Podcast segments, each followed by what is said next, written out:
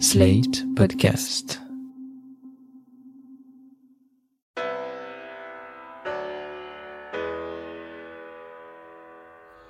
Bonjour et bienvenue dans ce hors-série d'été du monde devant soi, le podcast d'actu française et internationale de Slate.fr.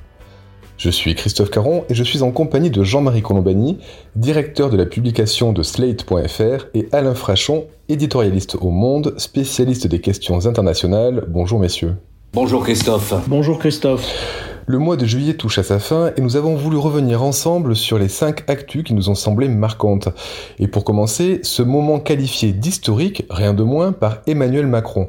Ce moment, c'est l'accord européen pour un plan de relance post-Covid noué entre les 27 dans la nuit du 20 au 21 juillet. Les négociations ont été difficiles entre pays frugaux ou radins d'un côté et les tenants d'un volontarisme fort en matière de soutien à l'économie de l'autre. Deux questions pour commencer. Cet accord est-il réellement historique et sera-t-il selon vous suffisamment efficace? Oui, euh, je pense que Alain sera sûrement de cet avis aussi. C'est historique, le mot n'est pas trop fort parce que c'est un accord qui arrive à contresens de tout ce qu'on vivait ou tout ce qu'on croyait vivre jusqu'à présent, c'est-à-dire d'une Europe qui était menacée de se défaire, qui était travaillée de l'intérieur par, euh, disons, les partie de, la démocratie dite illibérale, de l'extérieur qui se heurtait à la fois aux ambitions de Vladimir Poutine, à l'attitude de la Chine, à l'hostilité des États-Unis, et donc on avait l'impression d'une entité à la fois sur le recul et qui euh, acceptait, après le Brexit, euh, le Brexit étant en quelque sorte une avant-garde de ce qui pourrait se produire, de, se, de voir se défaire un petit peu le fil de cette construction historique. Et voilà que la réaction, sous l'impulsion de la France et de l'Allemagne, donc d'Angela Merkel et du président Macron, a donné non seulement un coup d'arrêt, mais euh, vraiment comme quelqu'un qui est au fond de la piscine, donne un coup de pied et remonte. C'est vraiment un, élément qui est de nature à nous permettre de remonter, en tout cas à l'Europe, de se refaire surface et de repartir du bon pied avec un plan de relance qui est assis non pas seulement sur euh, les relances nationales, chacun étant aidé d'ailleurs et ne pouvant le faire que par la grâce de la Banque Centrale Européenne, mais aussi par un emprunt qui sera un emprunt de l'Union. Et c'est ce phénomène qui est majeur, même si euh, il peut apparaître comme euh, modéré aux yeux de l'histoire, mais en même temps c'est un vrai redémarrage de, de l'Union. Alain, pour vous aussi cet accord est historique? Oui, on avait le sentiment depuis assez longtemps, notamment depuis l'élargissement et même peut-être un peu avant, depuis l'élargissement de l'Union à 27, on avait le sentiment que l'Union européenne, c'était certes un marché unique, donc une réalité commerciale, ce qui nous attire, bien entendu, à l'intérieur de l'Union européenne, beaucoup d'investissements et ce qui stimule aussi la création de richesses à l'intérieur de chacun de ses membres. Mais ce n'était que ça elle paraissait sans cesse être en quête d'une sorte d'identité à l'extérieur, elle paraissait sans cesse ne pas arriver à être une entité autonome existant en tant que telle sur la scène internationale, même en matière économique, sauf en matière commerciale. Mais pour le reste, voilà, il y a un début d'Europe monétaire avec la zone euro et un grand marché, et ça s'arrêtait là. Et là, il faut en revenir au principe de cet accord. Le principe de cet accord, c'est que pour la première fois de son histoire, l'Union européenne, l'Europe instituée, emprunte une somme colossale sur les marchés. C'est ce qu'on, c'est ce dont a rêvé la gauche française aussi et toute une partie de la gauche dans l'Europe du Sud. C'est l'équivalent de bons du trésor européen. Alors certes, on nous dit que c'est seulement pour une fois. C'est pour faire face à une catastrophe naturelle qui est tombée sur l'Europe alors qu'elle n'y pouvait rien, le Covid-19. Mais tout de même, jamais l'Union européenne n'avait emprunté en son nom pareille somme, en l'espèce 750 milliards d'euros. Mais il ne faut pas s'arrêter là. Les modalités du remboursement, car ce sont naturellement, l'Europe émet des, emprunts et des gens vont y souscrire, les marchés vont y souscrire, il n'y a aucun doute là-dessus, mais il faudra rembourser. Mais les modalités de remboursement, eux aussi confirment la naissance d'une personnalité européenne en tant que telle, puisqu'il a été décidé, ce n'est encore qu'un principe, il va falloir lui donner une réalité et ça sera difficile. Mais il a été décidé que les marchés seront remboursés, que cet emprunt sera remboursé par des ressources propres de l'Europe. C'est-à-dire que à l'extérieur des frontières de l'Europe, il y a déjà un tarif extérieur commun, n'est-ce pas? Eh bien là, on va ajouter à ce tarif extérieur commun des taxes spéciales, des taxes européennes à l'entrée dans le territoire européen, sans doute une taxe carbone, sans doute une taxe sur les géants du numérique, les produits du gérant du numérique qui sous forme de service arriveraient à l'intérieur de l'Union européenne. Et c'est avec le produit de cette taxe que ces emprunts à long terme seront remboursés. Donc à la fois unique par son volume. On n'avait jamais vu une personnalité européenne en tant que telle emprunter de pareils revenus, de pareils, un pareil montant, si vous voulez, et unique aussi et renforçant l'existence de cette personnalité européenne, les modalités de, remboursement. On peut parler d'historique, assurément. Juste un mot sur, euh, juste un mot, Christophe et Alain, sur l'Allemagne, parce que évidemment, les, ceux qui tordent le nez dès lors que l'on parle de l'Allemagne, hein, ils trouveront une confirmation de leurs craintes, mais tout cela est dû, en effet, a été facilité par un tournant historique aussi pour l'Allemagne d'Angela Merkel, qui a contrevenu à tous les dogmes allemands, tous les dogmes de bonne gestion ou de, de restrictions budgétaires que professait l'Allemagne pour euh, s'accorder avec euh, le président Macron et ensuite faire accepter par l'ensemble des pays de l'Union ce, mécanisme. Alors les détracteurs de l'Allemagne disent mais bien sûr que c'est évidemment tout ça est fait dans l'intérêt de l'Allemagne puisque au fond l'Allemagne a intérêt à la prospérité de ses voisins pour la prospérité de son industrie. Ben, bien sûr, c'est une c'est une évidence, mais de la même façon la France a intérêt à la prospérité de ses voisins européens pour les bienfaits de ses activités propres. Donc euh, c'est évidemment un jeu qui profite à tout le monde. Donc il y a nécessairement euh, quelque chose qui correspond euh, bien sûr aux intérêts allemands, mais qui va au-delà des intérêts habituellement mis en avant par l'Allemagne. Et c'est en, cela aussi que c'est historique. En tout cas, c'est un pas vers plus d'intégration européenne dans le domaine budgétaire, dans le domaine économique. Des lignes rouges ont été franchies, qui étaient celles de l'Allemagne, une obsession de l'austérité budgétaire qui a été longuement critiquée. Et si vous voulez, oui, ça rend optimiste. Si vous prenez l'ensemble des pays concernés, chacun pour leurs propres raisons, mais à commencer par l'Italie, pays le plus touché, naturellement, eh bien, vous avez du centre droite, de la droite traditionnelle, conservatrice, jusqu'à la gauche, de la gauche même, une approbation de cet accord. Prenez le parti espagnol Podemos, qui se situe à la gauche du Parti socialiste ouvrier espagnol, l'équivalent du PS français. Là encore, ils y voient un bon pas vers plus d'intégration économique au moment où l'Espagne en a besoin, car ces sommes dans chacun des pays concernés viendront s'ajouter aux sommes d'exception, au but, si vous voulez, à la relance budgétaire d'exception décidée par chacun des pays de son côté. Tout ça vient donner du muscle pour lutter contre une récession à venir. Prenez encore l'Allemagne, par exemple, des personnalités de Die Linke qui se trouvent à, la gauche du SPD, euh, allemands aussi ont approuvé l'accord et le principe de cet accord. Donc, euh, si s'il y a une sorte comme ça dans l'ensemble de l'Union européenne, à l'exception notable de la France, une sorte d'unanimité des formations politiques pour soutenir ce qui a été fait, je crois que ça là aussi, ça, ça a une signification qui me paraît un progrès vers plus d'Union européenne dans le sens souhaité par la majorité des formations politiques européennes. C'est l'éternel paradoxe français d'ailleurs, parce que c'est une, aussi une victoire des thèses françaises défendues depuis 10, 15 ans et que François Hollande notamment avait mis en avant en permanence sans succès. Voilà qu'elles aboutissent et c'est à ce moment-là qu'un certain nombre de partis français tordent le nez. C'est vraiment une spécialité française. On quitte Bruxelles pour Ankara avec la signature d'un décret par Erdogan le 10 juillet, décret qui ouvre l'ex-basilique stambouliote Sainte-Sophie aux prières musulmanes. Le bâtiment était un musée depuis 1934 et il redevient un lieu de culte musulman tout en restant ouvert au public qui souhaiterait le visiter. L'UNESCO a fait part de ses regrets quant à la décision turque, prise sans dialogue au préalable, et appelle à préserver l'universalité du patrimoine mondial. Le pape François, lui, s'est dit affligé, et en Turquie, les voix kémalistes, laïques, se sont élevées contre cette conversion. Au-delà du débat purement religieux, quelles sont selon vous les intentions véritables d'Erdogan en faisant ce choix? Avant, toute chose, c'est un événement historique parce que jusqu'à présent, on avait tendance, enfin jusqu'à présent, jusqu'à Erdogan, on avait tendance à considérer que le kémalisme était au fond installé sur le long terme en Turquie et qu'il finirait, qu'il était vainqueur. en termes de, vision par la société turque d'elle-même, etc. Or là, avec ce geste, Erdogan ferme au fond l'épisode kémaliste et revient en arrière et nous montre que le kémalisme était finalement quelque chose de beaucoup plus fragile en Turquie que, nous le pensions.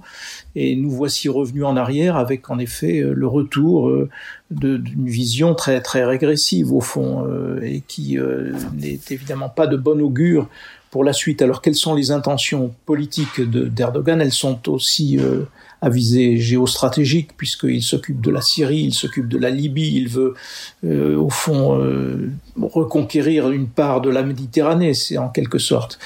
Et plus euh, en toile de fond une hostilité de plus en plus affirmée, de plus en plus virulente vis-à-vis de, disons, de ce que l'on appelait à une époque l'Occident, en tout cas de l'Europe telle qu'elle est. Erdogan, il a besoin de construire un ennemi pour gouverner.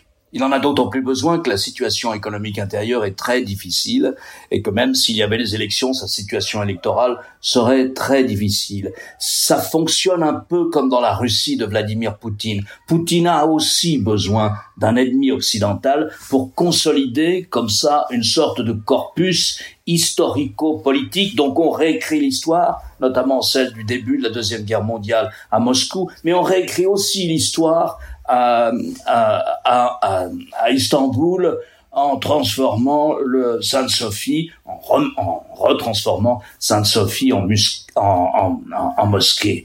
Et là, c'est à quelle histoire on s'en prend? Ben, C'est à l'Occident, encore une fois. On s'en prend au traité qui, au lendemain de la Deuxième Guerre mondiale, de la Première Guerre mondiale, ont découpé la région telle qu'elle est. On s'en prend à une soi-disant humiliation occidentale imposée par les vainqueurs de la Première Guerre mondiale à l'Empire ottoman et puis un peu plus tard à la jeune Turquie. Donc c'est toujours ça. On, cultive la nostalgie de l'Empire ottoman. Alors ce sont les aventures à extérieur, ce sont les aventures en Syrie, ce sont les aventures en, Libye. On cultive cette nostalgie, on entretient, on, on, entretient, on nourrit une sorte d'hostilité à l'Occident parce qu'il faut un ennemi pour pouvoir gouverner et avoir comme ça une sorte de corpus idéologique qui est un mélange d'ottomanisme, si vous voulez, et d'islamisme moderne, ou plus ou moins moderne, soi-disant moderne. Erdogan, lorsqu'il a annoncé son mouvement, euh, qu'il y aurait à nouveau la prière du vendredi, et d'ailleurs il a présidé la première prière du vendredi à Sainte-Sophie, il a dit voilà, ce jour-là, c'est le début d'une nouvelle conquête, c'est le début pour la Turquie d'une nouvelle zone d'influence. Il a dit voilà qui ouvre la voie à la libération de la mosquée Al-Aqsa à Jérusalem. Donc il se pose comme ça en une sorte de, de, de, de grand chef d'une diplomatie censé recréer une manière d'empire un autre sujet à la une du mois de juillet, c'est la persécution des Ouïghours par le régime chinois. Les Ouïghours, c'est cette minorité turcophone et musulmane, principalement présente en Chine, dans le viseur de Pékin depuis des années, mais dont la répression s'est fortement accentuée ces derniers temps au nom de la lutte contre le terrorisme, avec entre autres des camps d'internement, une surveillance accrue et, dit-on, une politique de stérilisation des femmes. Nous en parlons régulièrement sur Slate et je vous invite chaudement à lire les témoignages de cinq Ouïghours recueillis par Robin Tutinge. Le lien sera dans la description de ce podcast. Bref, le 28 juillet, la France, par ailleurs très silencieuse sur Hong Kong, a proposé par la voix du ministre des Affaires étrangères Jean-Yves Le Drian une mission indépendante sous la houlette de l'ONU pour faire la lumière sur la situation des droits de l'homme en Chine. Enfin, des protestations de la part de l'État français, on peut se demander pourquoi si tard, pourquoi maintenant, et surtout, vont-elles être entendues? Pourquoi si tard il a fallu quand même une mobilisation. Et comme toujours le poids des, images et de, la presse elle-même qui a quand même mis l'accent, réussi à mettre l'accent sur des images qui montrent la déportation des Ouïghours, les déportations en masse, les trains qui les emportent vers des camps qui sont des camps euh, dits de rééducation qui ont tout de camps de concentration et qui ont enfin permis au fond une sorte de réveil de l'opinion publique. Donc euh, euh, en effet, la France a été euh, en pointe dans la critique de la Chine, une fois n'est pas coutume, car jusqu'à présent, la plupart de nos pays sont dans une prudence très au-delà même de la prudence vis-à-vis de la Chine, pour, parce qu'il ne faut pas froisser la Chine, parce qu'on a beaucoup d'intérêt à continuer de commercer avec la Chine, à ménager euh, nos intérêts stratégiques, les intérêts stratégiques chinois, surtout dans la période actuelle de confrontation avec les États-Unis. Donc tout cela portait évidemment à, la, à, la, modération, et la France a porté des critiques en effet très fortes qui lui ont, qui ont valu à Jean-Yves Le Drian une réponse euh, très classique de la part du pouvoir chinois en disant euh, au fond circuler il n'y a rien à voir, euh, ce sont des mensonges, en utilisant d'ailleurs des mots qui sont les mots qu'utilise euh, la France elle-même pour ses propres problèmes internes, puisque euh, ce qui est dit euh, par les Chinois, c'est que ce ne sont pas des chasses aux musulmans ou des chasses à une ethnie qui, dont il s'agit, mais c'est simplement de la lutte contre le séparatisme. Or, ça nous rappelle quelque chose, les discours présidentiels du président Macron sont vraiment utilisent énormément cette formule de la nécessité de la lutte contre le séparatisme. Et donc la réponse de, Jean-Yves Le Drian était pour une fois pertinente, consistant à dire, eh bien, pour nous mettre d'accord, commence, commencer par accepter une mission internationale sous l'égide de, du Haut Commissariat aux réfugiés, euh, ou plutôt plus sous l'égide du département des droits de l'homme des Nations Unies, et nous verrons bien ce qu'il en est de la réalité. Mais il faut évidemment accepter cette enquête internationale qui, à mon avis, évidemment, n'a aucune chance d'aboutir et aucune chance d'être acceptée par la Chine. Oui, au moment où, en fait, il faut remonter un petit peu en arrière pour répondre à votre question, Christophe au moment où Xi Jinping arrive au pouvoir fin 2012, début 2013, il y a des attentats attribués et revendiqués d'ailleurs par un mouvement islamiste ou séparatiste ouïghour. Ça fait partie de cette mouvance euh, djihadiste que nous connaissons aussi euh, en Europe. Et ces attentats ont été meurtriers et euh, apparemment le président Xi Jinping ne s'y attendait pas du tout et a réagi avec la virulence que l'on sait en installant dès 2017 ces camps de rééducation. C'est pas simplement des camps de rééducation, mais depuis plusieurs années déjà, la majorité chinoise, les Han, sinisent cette petite région, cette grande région, pardon, euh, de l'ouest, euh, du grand ouest de la Chine. Les, les, Ouïghours sont minoritaires sur cet ancien territoire du Turkestan oriental. Ils sont minoritaires, ils sont 10 millions, et on dit que dans ces camps, de soi-disant des camps de rééducation ou de formation professionnelle, on dit que sont passés près d'un million de personnes, c'est-à-dire 10% de la population, avec tout de même maintenant des rapports assez concordants de témoins sur un, sur un régime de lavage de cerveau, de travail forcé, de tabassage, de torture, et plus récemment encore, dit-on, mais il n'y a pas eu d'enquête internationale, bien sûr, dit-on, de stérilisation euh, forcée. C'est intéressant de regarder la carte des réactions. Les réactions les plus virulentes sont aux États-Unis. Aux États-Unis, à la fois le Congrès, mais aussi la Maison Blanche, pas simplement d'ailleurs parce qu'il y a une bataille en ce moment sino-américaine, mais au Congrès c'est un réflexe de, de fureur contre cette répression, cette répression de la pensée, cette répression d'une religion, car il s'agit bien de ça, de faire disparaître les symptômes d'une religion et de euh, et de martyriser cette cette religion d'une certaine manière. Et donc il y a eu il y a eu des il y a eu il y a eu encore la semaine dernière des sanctions encore précises sur 11 entreprises chinoises qui ne pourront plus rien importer ni exporter en direction des États-Unis et qui participeraient par leur matériel, des entreprises de technologie, à la répression euh, du Xinjiang, cette région de, euh, cette région de l'ouest euh, de la Chine. Ensuite vient l'Union européenne. L'Union européenne, c'est toujours pareil. Il faudrait qu'il y ait l'unanimité pour qu'elle prenne des sanctions ou qu'elle ait une réaction forte. Elle ne l'a pas eu jusqu'à présent. Elle ne l'a pas eu parce que les Chinois, très habilement, jouent un pays contre l'autre. Et si vous arrivez en Hongrie, et si vous arrivez en Bulgarie ou en Roumanie en promettant des investissements formidables, des investissements en infrastructure, des investissements chinois, eh bien, vous ne vous prononcez pas pour des sanctions au Xinjiang. Et donc, comme il faut l'unanimité des 27, il y a eu très peu de réactions. Mais je dirais que la palme du déshonneur, d'une certaine manière, revient au monde arabo-islamique parce que là, aucune réaction. L'islam est défié, l'islam est nié, l'islam est martyrisé en tant que tel, ouvertement. Aucune réaction. La Mecque, à la Mecque, l'Arabie saoudite Non, l'Arabie saoudite est le premier exportateur de pétrole vers la Chine on n'insulte pas la clientèle. L'Iran, alors l'Iran, le grand défenseur de l'islam, l'Iran qui ne cesse de donner des leçons de morale aux Occidentaux sur la manière dont il traite les musulmans, non, l'Iran, là non plus, l'Iran vient de conclure un, une sorte d'accord commercial et stratégique avec la Chine, qui est d'ailleurs à nouveau aussi le premier importateur de pétrole iranien. Vous pouvez continuer à chercher, l'Égypte, rien, le monde du Golfe, absolument rien l'Iran, rien, je l'ai dit, alors que la population du Turkestan est à la fois turcophone et d'origine persane aussi. Donc, euh, qu'est-ce qui reste? La Turquie, naturellement. Erdogan au début. Erdogan au début est un des rares à avoir euh, sonné l'alarme et donné de la voix contre ce qui se passait au Xinjiang. Mais très vite, dans la mesure où lui aussi est dans une situation économique difficile, mais très vite, il a eu besoin du marché chinois, les entrepreneurs turcs ont besoin du marché chinois, et Erdogan, sa voix s'est tue aussi. Imaginez un instant, un seul instant, que ce qui se passe là-bas se passe dans l'Union européenne, en Europe ou aux États-Unis eh bien, vous pouvez imaginer le type de réaction que nous aurons. Moi, ce qui me frappe plus dans cette géographie des réactions face à ce qui se passe à Xinjiang, c'est le silence du monde arabo-islamique. Je vous propose maintenant, messieurs, de partir aux États-Unis où dans un peu plus de trois mois se tiendra l'élection présidentielle. Et si la campagne est quelque peu éclipsée par la crise sanitaire qui touche très durement le pays, une échéance importante arrive début août. Cette échéance, c'est le choix de la colistière du candidat démocrate de Joe Biden et donc la prochaine vice-présidente. Je dis là parce qu'on sait une chose, c'est que ce sera une femme.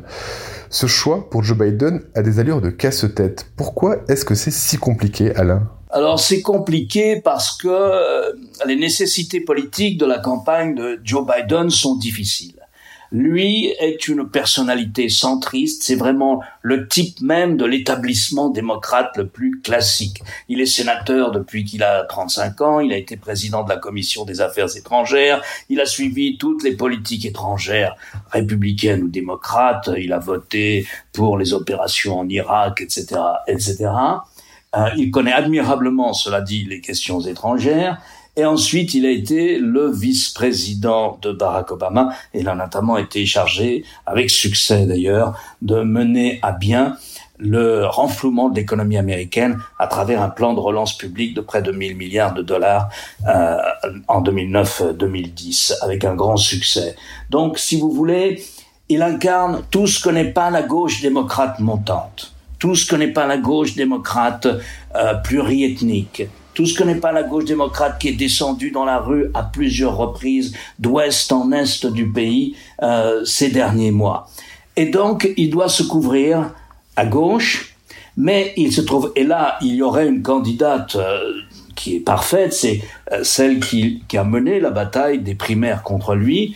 À la tête de la gauche démocrate, c'est la sénatrice du Massachusetts, euh, Elizabeth Warren. Seulement voilà, il se trouve que Biden a, a, vu sa campagne qui était mal partie. Dans la première partie de sa campagne était très mal partie, et donc au fond, elle, a connu sa renaissance, son rebond, son redémarrage lorsque les primaires sont arrivées dans les deux Carolines.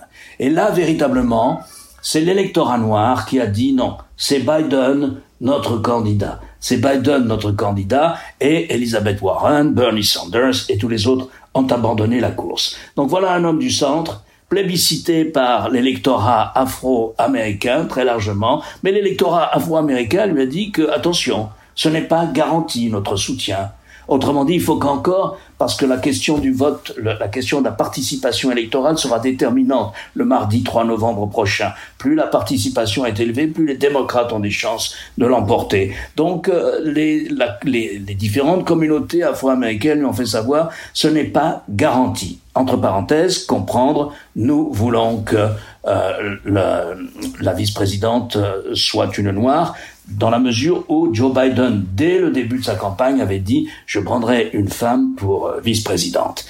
Alors euh, voilà, il a cette nécessité de donner satisfaction à, à une partie de l'électorat qui est à l'origine du renouveau de sa campagne, hein, et puis qui apprécie le fait qu'il a été le vice-président de Barack Obama, mais il y a aussi la nécessité pour lui de donner des gages à la gauche la plus militante du parti, et surtout qu'elle ne s'abstienne pas, qu'elle vienne voter en radicalisant son programme et peut-être en choisissant une personne, une femme qui symbolise euh, le virage à gauche du centriste Joe Biden, tout ça dans une période où l'Amérique est particulièrement secouée par la, crise du Covid-19, par l'incapacité de l'administration Trump à y faire face, par des manifestations de rue à la suite des violences policières contre la communauté noire américaine et par la perspective, pas seulement la perspective parce qu'ils sont déjà dedans, et par la récession, une récession qui ressemble, qui peut être aussi forte que celle de 2008.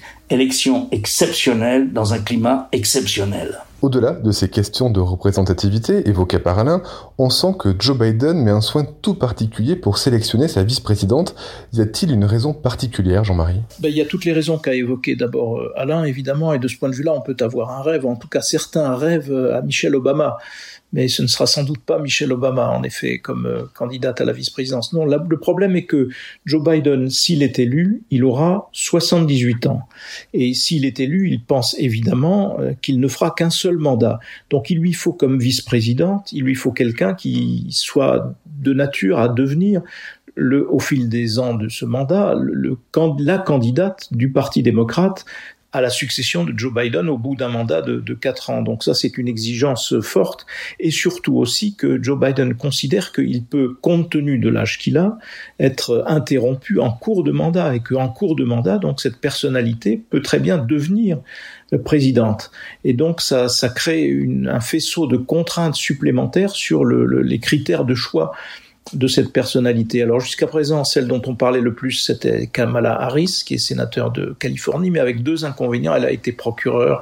Elle est évidemment, elle a tout un background qui la qualifie et qui la qualifierait pour le poste, mais elle vient de Californie et le problème, c'est que la Californie est acquise aux démocrates, alors que la tradition veut que le candidat démocrate aille chercher son vice-président ou sa vice-présidente dans des, dans des swing states, c'est-à-dire dans des États qui sont plutôt contrôlés par les républicains et qu'on espère faire basculer euh, cette fois du bon côté. Donc c'est un inconvénient pour elle et en effet, elle ne représente pas spécifiquement la gauche du Parti démocrate, elle est plutôt une élue centriste elle aussi. Donc euh, voilà, il y a d'autres candidates évidemment, le, le secret sera certainement levé la semaine prochaine, mais avec cette contrainte très particulière qui est liée à l'âge du capitaine ou à l'âge du futur capitaine. Pour terminer, parlons d'une femme qui ne se rêve pas vice-présidente, mais présidente. Cette femme, c'est Marine Le Pen. Elle vient de présenter le livre noir du coronavirus, 168 pages pour pointer toutes les erreurs du gouvernement pendant la crise sanitaire. Alors Jean-Marie, est-ce un micro-événement ou est-ce que cela peut présenter une véritable menace pour Emmanuel Macron?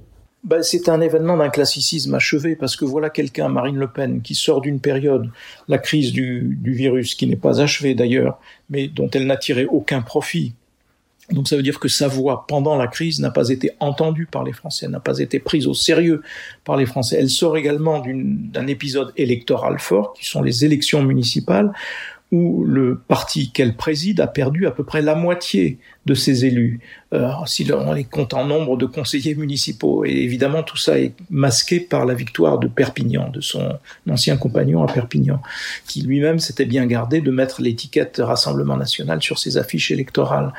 Euh, donc, euh, elle devrait plutôt être encline à réfléchir ou à remettre en question un certain nombre de logiciels. Elle reste fixe sur son logiciel habituel, c'est-à-dire il faut cogner, cogner, cogner. Elle répète à chaque fois les mêmes choses. Quand elle ne demande pas une démission ou une dissolution, elle accuse euh, les, pouvoirs actuels de mensonges ou de tout ce que l'on voudra. Elle mélange un petit peu les choses parce qu'elle nous dit nous vivons sous une dictature larvée et en même temps elle dit euh, ce pouvoir est tellement confus qu'on ne sait même pas s'il a le pouvoir.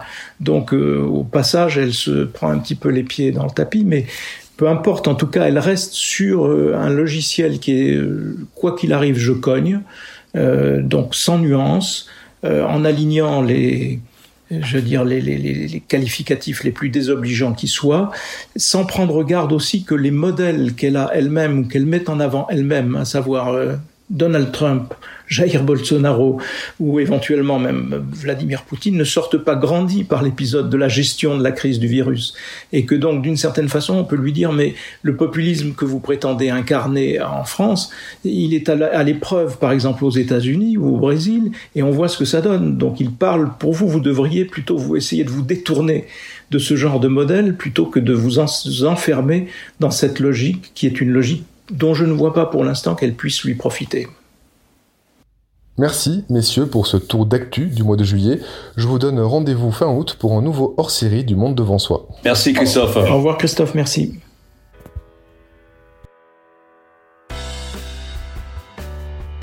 Vous venez d'écouter Le Monde devant soi, un podcast Slate.fr à retrouver tous les samedis matins sur Slate.fr ou sur votre application de podcast préférée.